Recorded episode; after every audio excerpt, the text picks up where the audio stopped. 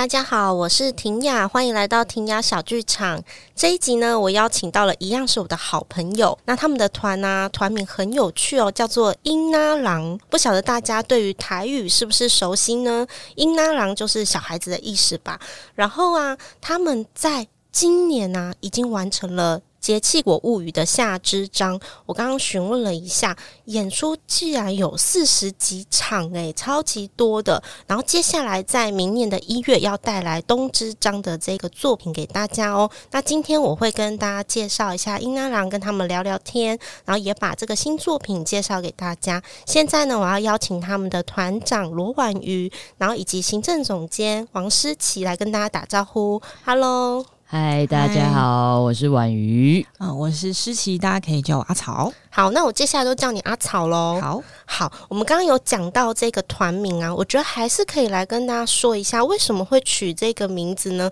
我觉得念起来有一定的难度，诶，打起来也有一定的难度。那个打是指在电脑里打字的时候，我们请婉瑜来帮我们讲一下，好不好？这个团名呢很有趣，就是 Ginarang，其实取的是它是一个台语。如果你要打这个字的话，你要打剪纸人，对，注音要打剪纸人，人。然后其实很多人都会问我说，为什么要取这个名字？那我先介绍一下，我们团通常都是用什么方式在做创作的？好了，呃，我们通常都是在用偶戏。物件跟光影的形式去作为我们创作的元素跟媒介。那其实，在做物件探索是或是偶戏的探索的时候，我们都会希望，呃，我们保有像小朋友一样的玩心，然后对每个事物其实都还是要充满那个对于做创作的初心跟热情，然后继续的不断的滚动每一次的创作，让这件事情充斥着我们对于玩这件事情。然后也希望他可以在我们的作品里面被看到，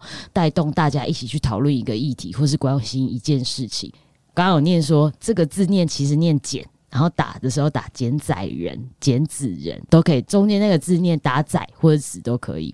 那剪纸、剪纸其实这两个字很有趣，它在中文念起来的时候就会很像是在剪一张纸、剪纸。然后那时候我就觉得，哎，这个。翻转的意思蛮有趣的，就是剪纸，那它有一点手作的状态。那其实，在物件操作或是偶戏的过程里面，都会有操偶师或者操作者。那我希望在我们每一个作品里面，都还是可以保有那个很手作、很质朴的那个状态在里面。如果是讲到这里啊，我觉得要来科普一下物件这件事情了。因为刚刚婉瑜有提到，剪纸人做了很多就是关于物件啊、光影啊、戏偶这样的作品。可是物件剧场到底是什么呢？我们是不是可以跟大家就是稍微说明一下？我觉得这个好像就会带到之前所有做过的作品哦。像我印象当中有一个 Can Can Do It 就非常的有趣，我们也可以来介绍一下关于物件剧场，然后关于之前的一些作品。我觉得物件剧场现在，因为它其实是一个蛮新的名词，就是它在很后期才被产生出来，尚未被定义嘛。那这件事我觉得很有趣。我觉得在每一个创作者里面，使用物件的方法，都可能是他对于物件的认识跟认知。那我自己本人很着迷于物件的材质本身的特质跟它的科普。科，我们可以说是科普，就是材质它可以发展到什么样的状态。那我我自己对于这件事很着迷，所以我会去研究物质的材质特性，它可以在某一些状态下带给人什么样的情节跟感受的状态。然后我觉得物间剧场还有一个很好玩的东西是。其实我们人都会透过物件去抒发我们的情绪。那透过在这个过程，在创作的过程里面，透过视觉拼贴，或是透过操偶师或操作者的操作扮演过程中，他的视觉符号或是他的意象，是不是可以让观众的面前达到另外一种他自己的自身的连接，或是同感这件事情，然后去想到他自己在。这个生命历程中所经历的一些情感画面，这样。那个 Can Can Do 啊，我很好奇，就是当时你们用了很多罐头的东西来做这出戏，对不对？因为那个 Can 其实就是英文的罐头，或者是这样子材质的东西嘛。你们做了很多测试，诶，可不可以就是跟听众分享一下，只是一个罐头，你们做了什么事情，然后它居然还可以变成一出戏？我觉得好像可以先从为什么这个 Can Can Do It 会是这个名字开始说，因为那个时候确实也是在发想一些创作想法的时候，就像刚婉瑜讲的，物件剧场其实是一个还蛮新的词。那它到底涵盖了怎么样的创作方法？它可以说什么样的故事？我觉得它都还有很多的可能性。所以我们其实那个时候，我们自己内部在工作坊或者是内部在讨论工作的时候，就会去想的是说，哎，那。那我们可能试着用各式各样不同的物件，然后去测试它可以做什么事情。这样，这是我们还蛮定期的内部的 workshop。这样，然后那个时候也是在过程里面想的是说，哎，有没有真的看起来超难？超难创作的东西，哦，真的很难，对，超级难创作的东西。然后想着想着想着，然后就想到说，其实罐头是真的我们日常非常常见的，嗯，嗯习以为常的、嗯、的东西。然后我觉得有些物件很有趣，是因为当我们平常使用它的时候，我们其实很多时候我们不会在意它背后的意义或者是由来，因为他们会被很直觉的功能性的使用。可是当它成为一个创作的伙伴的时候，嗯，我觉得最主要，我们可能第一层次要去做的事情，就是去颠覆，哎，其实它只不过是这样嘛的这样子的想法。所以那时候就就想说，那我们想要挑战一个超难的。然后罐头的英文 can 又是可以的意思，嗯、可是以直觉我们看它又是铁器，它又是很圆柱形，它没有，它几乎没有什么机关，对，在改造的机会的感觉，对对对对对。嗯、然后我们想说，这个中间的差异性也太有趣了吧？然后我们那个时候就从很简单的，我们就是把它堆起来，发现。哎，其实它是丧葬仪式的一个罐头塔，嗯，嗯然后我们把它滚动，然后它会发出很巨大的声音，它可能有一些磁力，所以它可以相撞，嗯，然后它可以很坚硬。嗯，所以它会有发出一些噪音，它可以磨，然后到最后，我们其实开始去探索了，到底罐头它这个这个东西到底在人类历史里面它是怎么来的，然后我们才会发现说，哎，其实罐头它可能代表的不一定是铁器，它可能有别种材质，所以过程里面我们甚至用了融化的，它它，因为我们就是在创作。的过程里面认识了他，阿草是说这个东西既然是我们的伙伴，我们就要了解他的身家背景嘛，所以我们就一路从他的文化背景开始查，就发现其实第一个罐头是拿破仑在战争的时候被创造出来的，嗯，然后那时候因为创造出了罐头，所以他们打了胜仗。哦，有这个说法？有有有有一个说法是，就是有一段历史是因为他们做了罐头，可是后来他们又因为食物保存变得容易保存，嗯嗯嗯、他们可以带出去战争。可是那时候其实他们用的是另外一种铁，是含有锡的铁，嗯、就是那那个铁铁那个是是锡，然后后来还有到罐头，还有到玻璃罐，然后到现在其实罐头它泛指到很多包装，其实。呃，真空袋也算是一种罐头，所以我们就开始查，那怎么去定义到底？如果我们说罐头这件事，我们到底怎么去定义什么是罐头？然后我们就开始去去找它各种材料上的不同，去找这些曾经过经过这个路程的，就是材质这样子。然后刚好那时候我投了一个驻村计划，在五毒有偶国际偶戏村，立泽国际偶戏村，村对，嗯。然后那时候他们有开放一个驻村计划，他们帮我配对了一个合作艺术家叫李丰成小丰，然后他本身是做精工的，嗯。然后就开始跟他讨论这个议题这样子，然后他就跟我说：“哎，就是席这个材质是熔点非常低的，嗯哼，那它是可以很快速在这个过程中被融化。”呃，我就后来也去查，就是说，哎，的确，其实，在一开始的罐头里，锡的那个含量是非常高的。其实现在还有习惯，现在习惯主要是在保存茶叶哦，因为它可以让食物保鲜，嗯哼，所以但是就是金额会比较高这样子。然后他就说，哦，好，那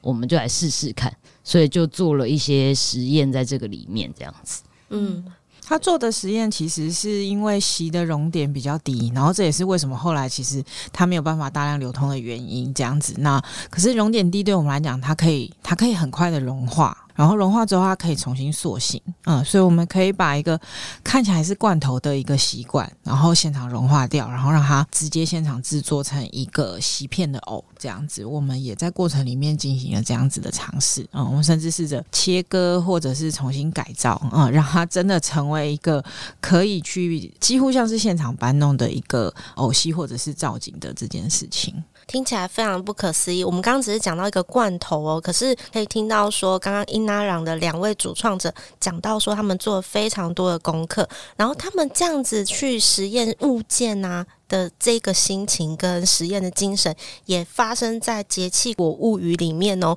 待会也可以来聊一下，说在《节气国物语》里面的两出戏，他们做了哪些实验。不过我还有很多很好奇的地方，想要就是继续的来问两位哦。首先是刚刚有提到婉瑜是团长嘛，那阿草是行政总监。其实他们的团是立案在台中，我也注意到说去了很多的地方去做关于教学这件事情，诶。所以英拉朗的这一个团队比较少在台北演出，可是在中南部其实蛮活跃的。可不可以再帮我们讲一下说，其实平常剧团还有在做哪一些的计划，跟主要在做怎么样的事情呢？我们团其实现在目前的重心大概一半在跟各个单位合作艺术艺能课程的这个部分，然后一半的主力当然就是呃内部的工作坊，然后发展成创作计划发表这样子。然后为什么会这样安排的原因，其实有一个呃我们蛮私人的原因，就是因为我们跟婷雅差不多是同辈的，嗯，呃、差不多。就是艺术工作者对，然后我自己其实有的时候在回顾，哎，为什么我会走到现在这样，然后成为一个在艺术领域、表演艺术领域打滚的人的时候，我觉得其实很有趣，因为我其实接触到表演艺术或者是艺术这件事情，其实还蛮晚的，嗯，然后当我想到这件事情的时候，我就觉得，哎，其实艺术真的它必须门槛。就会需要到那么高嘛？他会需要我们真的长到成年以后，自己自发觉得，哎，我好像应该去做这件事情，他才能不能接触到嘛？还是他其实可以更亲近一点？嗯，然后想到这件事情的时候，就会让我去想有没有一些事情是我们可以做的。那刚好一些机缘是有一些单位会询问说，哎，他们可能有一些课程，然后因为我们会我们会在网络上面可能记录一些我们自己的一些创作计划这样子。然后呢，他们可能会开始找我们说，哎，他们觉得我们可能一些作品觉得有趣，那这中间的创作过程可不可以进到学校跟孩子分享？我觉得当我们收到这个邀请，然后呃。尤其是偏乡或者是比较偏远的时候，我就会觉得说，那如果我们可以去的话。那我们当然非常非常乐意分享，因为并不是所有的地方或者是所有的呃学校，他们其实都有一个资源，带着孩子一起进到所谓的正式的剧场空间或者是表演艺术的空间。那如果他们没有办法的话，那有没有可能其实是我们用一个比较激动或者是比较轻巧的方法，把这些东西带到他们的眼前？如果我们有能力的话，我们就会想要去做这件事情。我有注意到，这样陆陆续续也做了很多年，对不对？但我很好奇哦，所以在这个艺能教学里面，你们会教他们关于偶戏剧场或物件剧场吗？还是说是怎么样的一个配合？我们其实觉得很有趣的是，当我们开始做这件事情的时候，我们发现我们就会必须要去整理我们平常内部在如何跟物件工作的一些工作方法，然后它怎么样可以是说。我们不只是把它可以做成创作计划，同时我们可以跟呃小小朋友去分享的是说，哎，这件事情很有趣。当你的水壶它不是只用来喝水，它其实可以透过你的想象，透过你带着它怎么动，透过你赋予它一双眼睛，它可以成为一个陪你说故事的一个伙伴。那我觉得这件事情是有趣的。那当然，因为我们持续这些课程大概有接近两年的时间，所以除了刚说的一个呃从物件里面去创造一个戏偶说故事以外，当然还有很多，比如说物件它当然都有声音，只是我们平常会觉得那是一个会被自动滤过的声音。可是当你试着让它成为一个可以被控制、可以打出节奏的时候，它其实会是一个物件的乐器。那我们可以在透过不一样的练习的时候，渐渐的让它变成这个，然后或者是一些肢体的创造等等的。听起来啊，长时间跟这些小朋友一起发展这个物件的探索，然后也把自己尝试的一些事情带给小朋友，里面应该有很多的激荡吧。而且啊，在这过程当中，你们还发展了《节气国物语》这样的系列作品。我很好奇哦，因为在这个夏之章，我们刚刚有提到说他演出了四十几场，而且他还还有很多额外的活动。诶，我也注意到说，它不只有剧场的演出，然后也有绘本产生。这个样子的安排是一开始你们就有这样子规划吗？是怎么样发展到这样子的？然后包含这一次的冬之章也会有绘本吗？可不可以就是帮我们来介绍一下这个部分？其实一开始，呃，夏之章的首演是在飞人集社剧团，他们在疫情的时候有去澎湖做菊岛小戏节，然后因为有这个他们的邀请，我们就在想说，我们因为我们同时一方面在代课，然后我就觉得说，那我们可以一起去做一个，它其实很方便携带。然后呢，时间兜得拢，我们就可以带一出戏进到学校去跟学跟学生分享的一件事情。所以一开始他真的是几乎是三个人或四个人就可以出发的一个小戏。然后这是一个原因。然后另外一个是我们在立案前的一个小作品，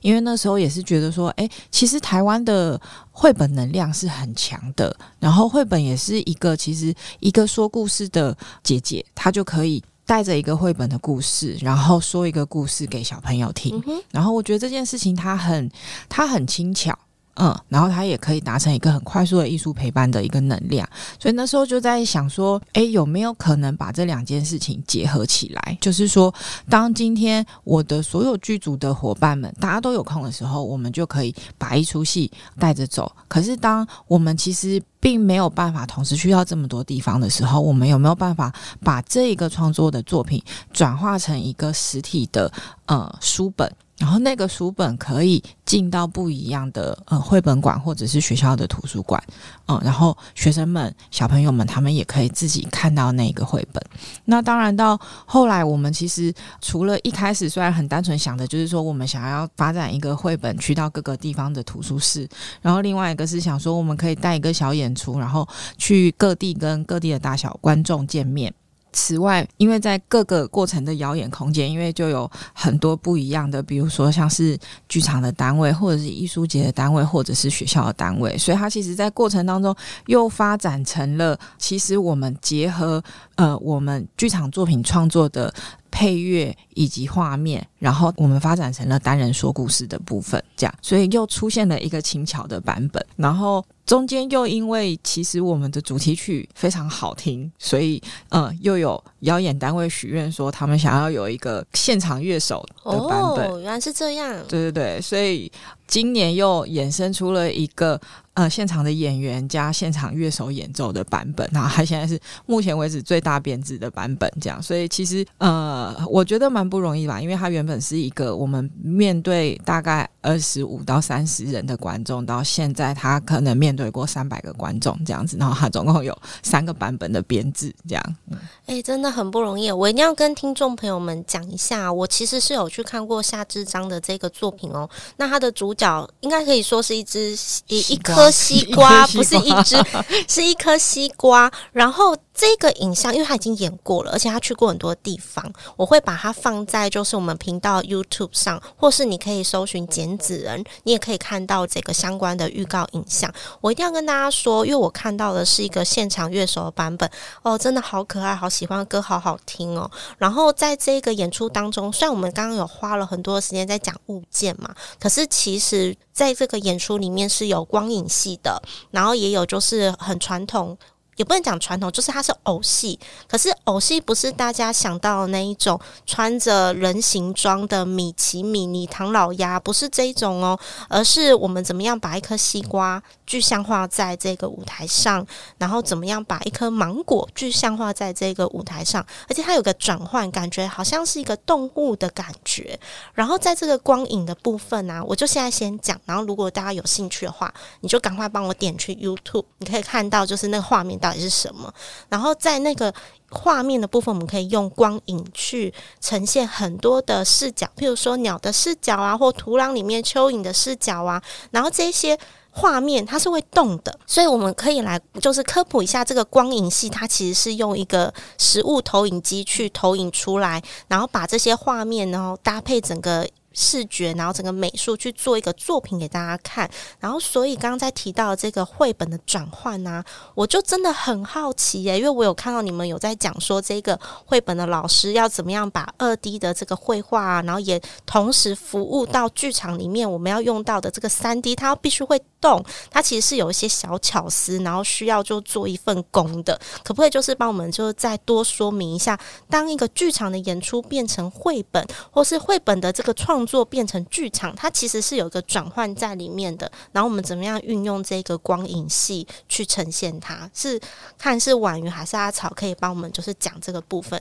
嗯，我觉得就像庭雅发问的，因为我们一开始其实就是虽然想得很美好，就是觉得说哇，有一个念头，它可以从可以同时就是变成剧场演出，可以跟可以变成绘本，这样不是太棒了吗？但我们实际做下去以后，就发现，哎，那个因为创作的媒介不一样，所以它完全是不一样的两个独立创作。对，对，它其实是两个独立创作。然后就是也很感谢我们合作的绘本插画家王莹莹，然后她愿意陪着我们一起，因为等于是说，其实。大家想象，因为像书本，它其实有翻页，嗯、所以呢，在每个翻页跨页的两面的时候，它要怎么样去连成一个吸引你兴趣的一个跨页的画面？然后这个跨页的画面，它要独立成为一个完整的小的片段，但它同时它又要接续上一页跟开启下一页。嗯，所以它其实是。嗯、我不确定这个可不可以用标点符号来比喻，我来试试看哈。它就有点像是每一个片段，它其实都是一个分号一个分号连接的，就是它可以单独成为一个完整的小小的念头，可是它同时它又要串成一个很优美的一个作文。可是像表演艺术就不太一样，因为当我们其实所有的分分秒秒的画面动态，它其实会。一直持续下去，完成呃，完成一个完整的东西，所以它中间是没有分号的。嗯，所以那个时候我们在跟隐隐工作的时候，就会变成说，我们就发现，哎、欸，其实这中间可以互相通用的东西没有很多，除了角色造型以外，原则上不太有什么真的可以通用的东西。所以到后来，几乎是他先协助我们把演出需要用到的光影片处理完了以后，然后他才专心去做绘本。然后像我们演出需要用的东西，就变成是说，我们需要先排出我们想要的面就变成是说，我们现在需要这些材料，比如说这里面有呃蚯蚓先生啊，我们需要蚯蚓先生的侧面，呃，或者是我们需要蚯蚓先生的腹面，或者是蚯蚓先生旁边大概要有五只昆虫这样子。五只昆虫，我希望它可能呃颜色等等的，是不是可以稍微调整一下这样子？然后需要把我们演出需要的构图全部已经处理完了以后，然后告诉他说，哦，我们需要这些素材包，请他单独出给我们这样。有没有听起来很像在做一个动画，或者是在做一个电影的感觉？好像画了很多的分镜表，然后光是一个蚯蚓先生，他要有个俯面，或者是怎样侧面，然后旁边还有环境背景什么。刚刚所听到的这一些啊，就是光影戏可以做出来的画面哦，在演出当中，就好像在你的面前直接呈现一个动画。当然，它会有一个超偶，我们会称它为 OP 手，然后在旁边去操作这一些就是画面这些角色。然后让你看到说它如许如生就在你的面前会动起来，而不只是像绘本一样刚刚所说的一方面是一面嘛，就两页，然后呈现一个画面而已。所以这个绘本跟剧场的转换其实真的也是很不一样的。那我们刚刚有提到这个光影投影机啊，它其实就是非常的 local 的。低科技的老式的投影机，但是我们把它用在就是偶戏的作品上。然后在这个创作里面，是不是婉瑜可以再跟我们分享一下？因为其实去测试这些物件，测试水果，好像你们做了很多的功课。诶，是不是听说有一阵子你的房间里面全部都是果香味？你做了什么事情？为什么会这样子？应该说，阿草当初在提这个计划的时候，我们就有到西瓜田里去做田调。然后那个时候，因为一开始都还是会想说，诶，如果可以的话，我们还是会希望用物件本身。用西瓜本人吗？用食物本人哦，对对对，真的，你本来一一开始是这样想的，想要把西瓜搬上台，对，就是想说是不是西瓜它有什么可能性，或是芒果皮它有什么可能性，是可以在这个演出过程中被执行的。嗯，那我们进到西瓜园里面之后，才发现我们想的太天真了，因为西瓜其实它虽然。长大之后看起来很坚硬，可是它在还没成长成一颗瓜的时候，它超脆弱的。它是一碰就会黑掉，就会烂掉。哦、然后你可能放进口袋五分钟，摸到衣服，它就整颗烂掉了。所以我那时候摘了很多小西瓜回到家，原本是想要用煮的啊，或者是用烤的啊，把所有的西瓜皮晒干。然后我们甚至吃完西瓜之后，把西瓜的果皮抛干净，然后拿去晒。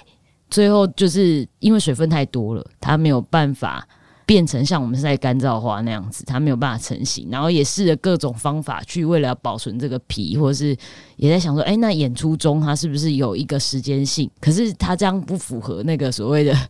演出的成本效益，因为你每一次就要开一颗西瓜，真的哎，这样对。所以后来才辗转才是要，哎、欸，那我们这次就我们就把它转成另外一个形式，是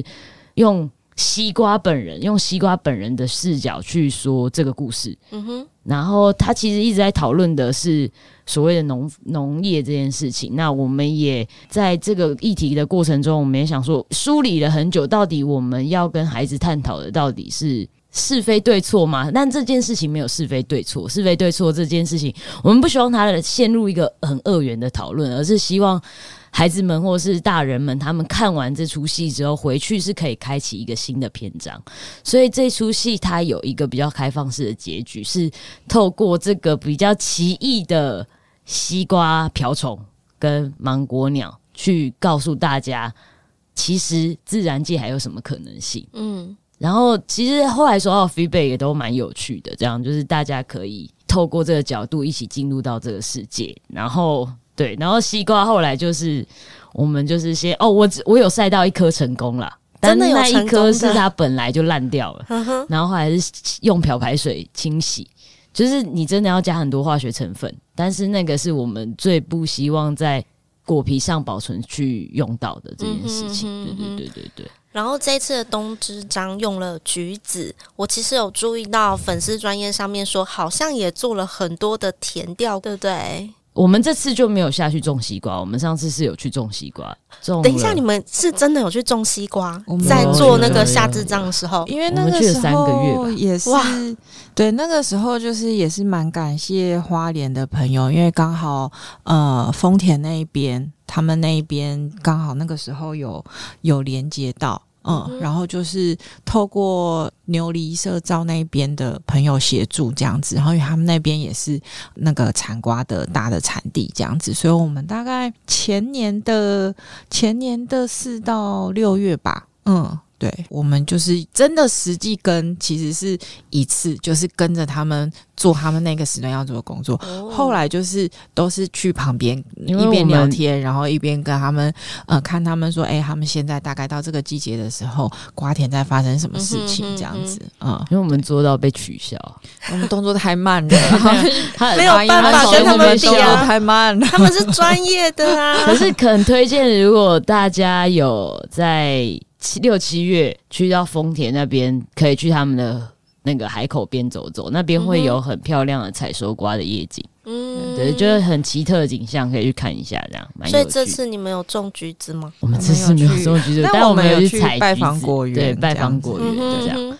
然后这一次。我觉得橘子相对它的可能性就更多。跟后来我们有跟几个前辈聊到这个作品，那其实我们那时候都会很强迫橘子要去做一件事，因为我拿到橘子的时候，我也是开始对啊实行各种酷刑，就是感觉把西瓜那一套又拿来用在橘子上。但，但橘子的保存是比较容易的，而且它会就是在这个过程中也发现了意外的发现一些蛮有趣的东西是。我们就把橘子拿来晒嘛，一样，嗯、因为陈皮其实就是晒出来的。那当初我们是想要用橘子皮去做一个光影皮，哦，对，但是后来发现它没有办法像树皮，就是 Vivian，呃，我们另外一个合作伙伴 Vivian，他有去学树皮的敲打，对，杨文涵，然后他有去学树皮的敲打这样，然后那时候就他打了一张，他发现他其实延展性没那么好，然后效果也不好，然后我们就是各式各样式的一百种方式煮碱水啊晒干，然后为了要让它透光，然后压平果干机，然后试完之后，他发现他都还是会有一个它本身很独特的自然，嗯哼，就是这是他自己本身的特质，他会朝某一个方向卷起来。然后那个方向可以之后你们大家如果剥橘子的时候可以再去观察一下，那个方向都跟它的地头有关系，它会跟着它的纹理走。那我们那时候在观察这件事情的时候，就觉得，诶，它其实它本身的自然特性很有趣，然后它的不同阶段的果皮状态也会像人的皮肤一样，会有年轻到老化。我们橘皮组织可能就是这样来的吧，就是那个东西是蛮有趣的一个。变化这样，然后那时候跟前辈聊到的时候，我就觉得，因为我我自己在这自己讲到这件事，我就会蛮沉溺在其中的，所以前辈就提醒一件事，就是说，诶，那你们要不要想想看，他给你们的感觉是什么，呃不要一直去让他一直变形，一直变形，或是要他去到他达到不了的地方。因为，因为我们往往在沉浸进到物件里面的时候，我们都会很希望他去做很多事。嗯，可是有时候我们要反而顺应着他，这个故事才有可能讲成。然后我们就开始再重新讨论这个故事还有什么可能性，就讲到了。其实应该是说，我觉得回到为什么我们一开始会想要做《节气果物语》这个计划，这样，那当然一样，就是计划开始的起始点都很简单，就是。嗯我们都很爱吃水果，然后台湾其实是一个农产大国，所以台湾的水果种类非常非常的多。简单来讲，就是水果会是我们从小到大。很大的关于滋味的一个很大的记忆来源，嗯，应该是这样讲。所以那个时候其实就会在想的是说，诶，因为我跟婉瑜我们都不是台北人，但是我们都在台北住了很久，因为毕竟在这里工作，嗯。然后那时候就会在想说，诶，其实我们现在现代人在都市里面，我们到底是透过什么事情去感觉到时间的流逝，或者是季节的往返？然后，这件事情对小时候或者是对以前来讲，好像很简单，就是你吃到什么水果，那就是什么季节来了，这样。嗯，嗯，然后，嗯，西瓜也是嘛，你吃到西瓜，嗯、夏天就会知道夏天来了。嗯，嗯，然后你吃到橘子，或者是你吃到草莓。嗯，可能冬天就来了。你吃到柚子就知道中秋节来了。就是食物或者是滋味，它其实会告诉你时间走到哪里这样子。嗯嗯，嗯，那当然，以现在来说，我们后来才发现，因为有赖农业科技的进步啊，所以其实很多水果一年四季都有了。耶嗯，跟因为有很多产季比较短，所以它可能一年三期、一年四期，它只有你一年四季都可以吃到。可是它盛产季是它最好吃的，那你不知道的时候，你就不会在那个时候吃。啊，你知道了，你就会知道它最好吃的。呃，比如说像是芭辣，芭辣是冬季的水果，嗯嗯、所以冬天的芭辣会比夏天的芭辣好吃。这样，这可能也不是一般人会知道的。对，那我觉得这件事情其实蛮有趣的吧。嗯，然后这会渐渐让我们去去想的，就是说。今天我们都知道，就是古语里面二十四节气啊，它有二十四节气的由来。可是，当我们回去去想的是说，那个二十四节气的命名啊，因为它本来由来就不是从台湾这个地区去感觉到的体感去命名的二十四节气。嗯、那有没有一个我们其实不需要这么严谨界定，但是我们就是很简单的用四季去区分，去选出一些那个当季的水果，然后那个当季的水果可能可以告诉我们一个跟。水果跟滋味跟土地有关的一个连接或者是故事，所以在夏季的那个时候，我们看到的是说，哎，其实可能不一定在产地产地以外的小朋友，他知道西瓜它是怎么种来的，嗯，嗯，他不知道其实在农田里面，他整个成长背景它会发生什么事情。那以橘子来说的话，我们在想的就是说，因为以冬天来讲。橘子其实台湾是非常呃非常多种类品种的橘子，所以它有小的橘子，然后它有代表过年很大颗观赏用年柑的橘子。那冬天来说，就是最重要的一件事情其实是过年，所有人会聚在一起吃团圆饭，然后可能佛龛或者是可能是饭桌上面，它就是会有一盘贴着吉的橘子。那对我来说，它其实是一个很很大或者是很重要，从小到大的一个记忆，这样子。嗯，嗯，那只是你渐渐的，你会觉得，哎，去探索的时候，你会觉得，哎，其实当你。真的认真思考，你跟这一个水果的关系，它可以可能承载了你多少种不一样记忆的时候，你会越挖越多，你会越来越有趣。然后你好像可以透过这一个橘子，就是它不再只是一个水果，它可能成为某一个不管是记忆的，或者是不管是我们生命流转的。因为婉瑜也有他自己对于。橘子的记忆，嗯，嗯，那这件事情会让我们去思考的是说，哎，这件事情蛮有趣的，不一定是橘子本身这个材质面变化成什么，嗯，而是它可以，我们可以透过它不断在看到一些不同面向的事情。你要分享一下你的橘子记忆吗？应该是说，本来这个计划我们就是要做四部曲，嗯，就是它，我们是希望一年四季都可以有这样的故事被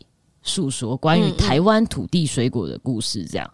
然后一开始他跟我提这个计划的时候，因为我的老家在台中，就是团是立案在台中嘛。那那时候我就有跟他分享说：“哎、欸，我妈，我你知道我是怎么知道什么季节来了吗？是透过我妈的包裹，因为我妈是一个我们可以说疼惜啦，但是长大之后就现在有些某些时刻会觉得负担这样子。就是我妈是在每一个季节，她都会寄当季的水果过来给我，这样。嗯”那像中秋节到了要到了，她就会寄柚子来，然后橘子就是冬天的。嗯、那平常就是一些苹果，这个时候你就会知道哦，还没有到大转季的时候。嗯、然后端午节的前戏，他可能就会寄枇杷或者柿子。哦，对，就不一定，就是要看那个季节产什么。还有像我亲戚在种梨子，他就会寄雪梨、高阶梨，然后你就知道哦，哦，秋天也要来了，这样、嗯、快到了。然后柚子就代表中秋节正式进入，这样。我今年收到了四十颗橘子，哇！对，然后就是，哎、欸，这个东西到长大之后，你开始面对这件事情，你你你在接收这个包裹，这个包裹变成是负担的。他从以开以前一开始是可能是一种期待、盼望到负担，跟到后面他会不会有一天担心的是，我会不会再收不到这个包裹？就是到珍惜。那其实我们来讲的是家的距离跟。如何去定义一个家的感觉吧？然后我们就在开始在跟我们的创作伙伴讨论这件事情，就发现其实它不一定是每一个人像，因为我们是离乡背景，所以我们可能有这个感受，可是不一定是每一个人都有这样的感觉。那我们如何去分享，或是如何去跟小孩子讨论所谓的分别，讨论所谓的分享？我们可以说是分享某一个时代。某一段人面临分别的记忆吧，我觉得比较是这个。嗯哼，那我自己在听啊，也包含说我看过夏之章嘛，我会觉得说英拉郎的作品其实也不只有给小朋友看，因为包含我自己是一个成人，我在里面还是会看到很多的醒思跟我的一个感觉，所以也。包含刚刚在讲的这个离乡背景，或是什么样是对家的感觉，或是可能小朋友没有办法读到这么深层的东西，但他可以感受到关于台湾这个土地、关于水果，然后关于就是这些节气的部分，然后去认识到这个大自然。但是其实每个作品里面，英拉郎还是有一个议题在里面的，所以无论是夏之章或是冬之章，还有接下来的两个季节的作品，可以听得出来，它不只是给小孩的，也希望说，其实我们大人啊也是可以看的。然后，只要你觉得对于这样子的形式，对于这样的议题，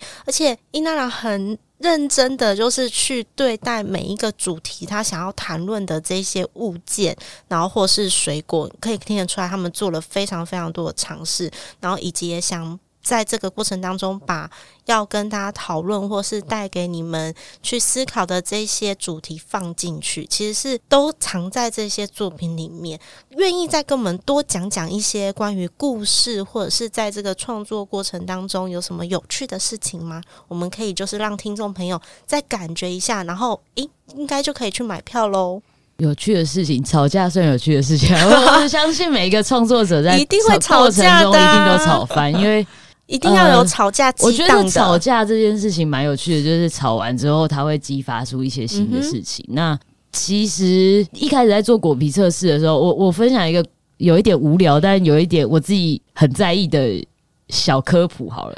你们知道橘子的果皮放在不同的环境里面，它会长出不一样颜色的霉菌？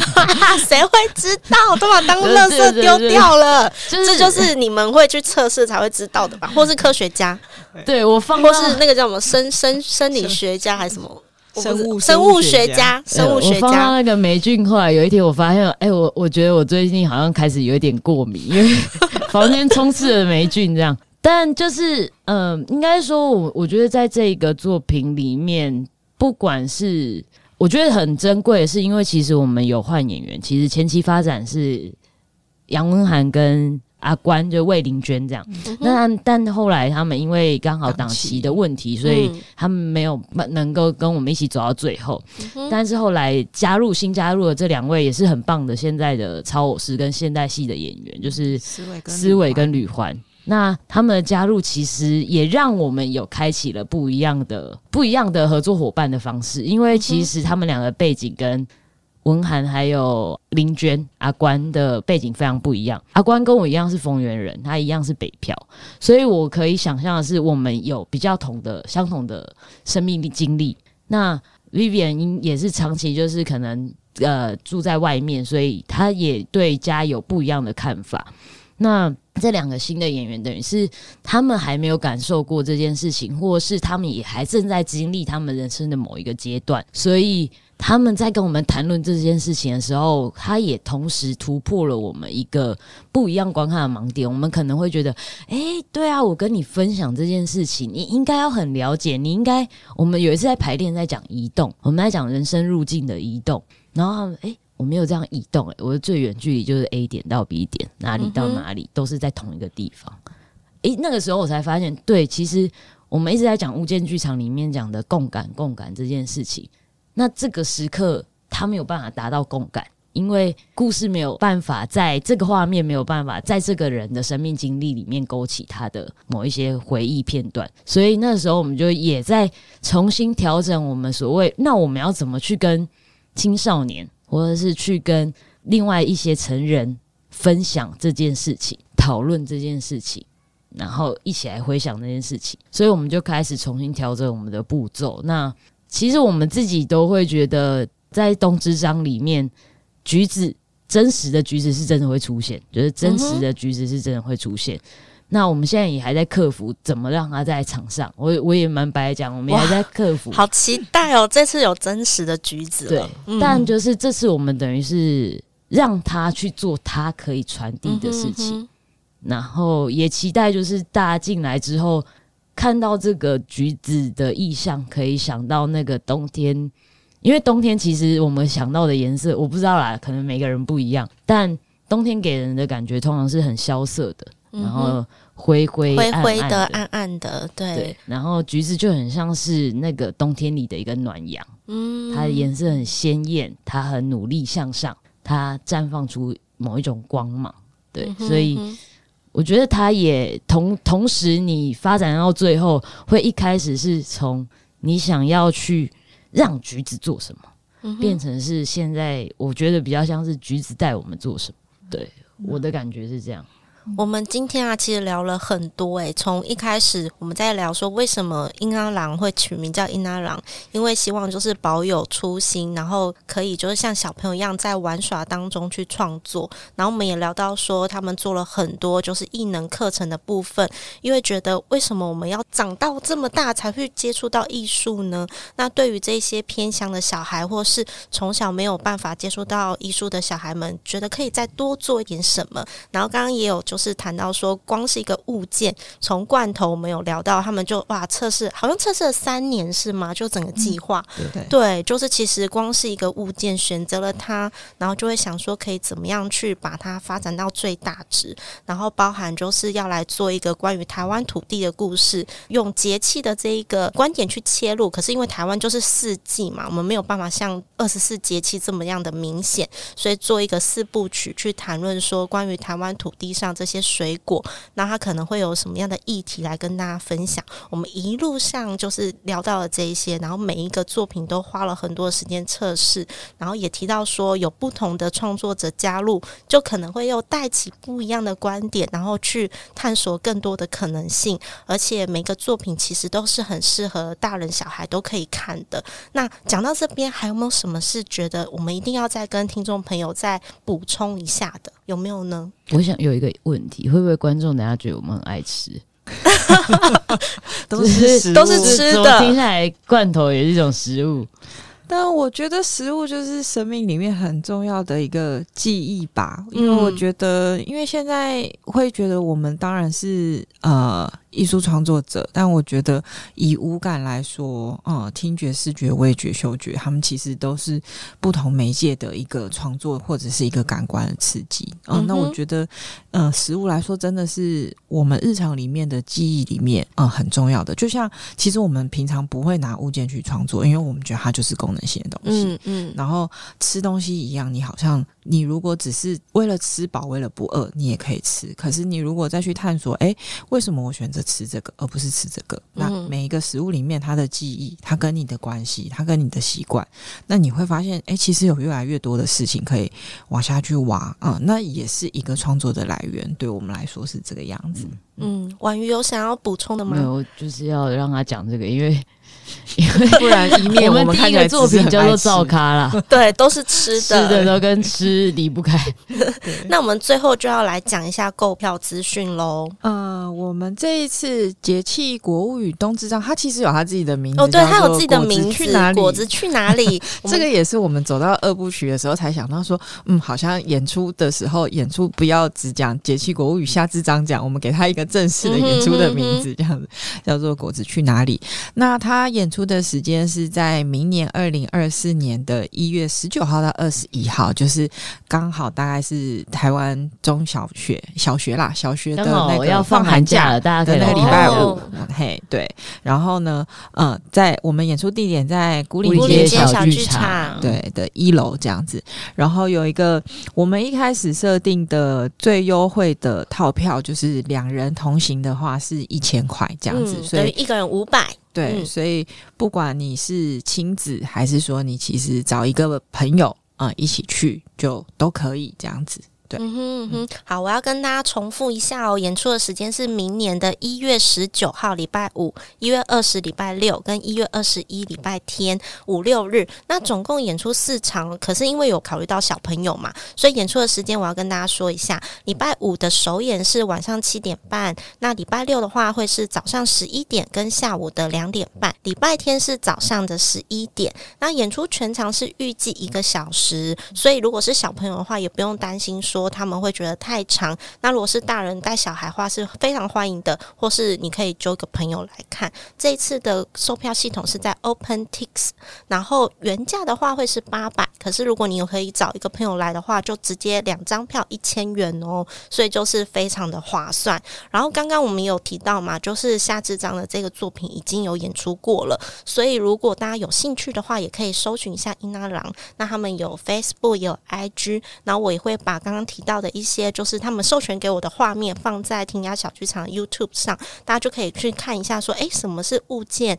然后什么是光影，然后戏偶又是什么什么的一回事。然后刚刚提到那个西瓜，后来长成了什么样子，居然是一个瓢虫，诶，是不是听起来其实也会蛮让人就是想知道发生了什么事情？然后芒果是一只鸟，还有刚刚有提到说音乐很好听哦，就是因为太好听了，还有敲完说可不可以有就是现场乐手版，这些其实网络上也都可以查得到。然后就可以期待说买票进来看东之章，它会发生什么事情？它有自己的名字叫果子去哪里？对，然后一样是同一个音乐设计嘛，对不对？对，对嗯，而且牯岭街小剧场的演出其实都品质保证哦，就是我们会到那个地方去，就是不怕你看近距离的看，它非常的小，你可以看到细节，然后看到那个精致度，所以就非常的推荐给大家。嗯，那我们今天就真的要聊到这里喽。好，好，然后那如果喜欢婷雅小剧场的话，欢迎就是帮我分享、订阅，然后也可以来许愿，我可以邀请更多的来宾来跟大家聊天。我们就下次见喽，拜拜，拜拜，拜拜。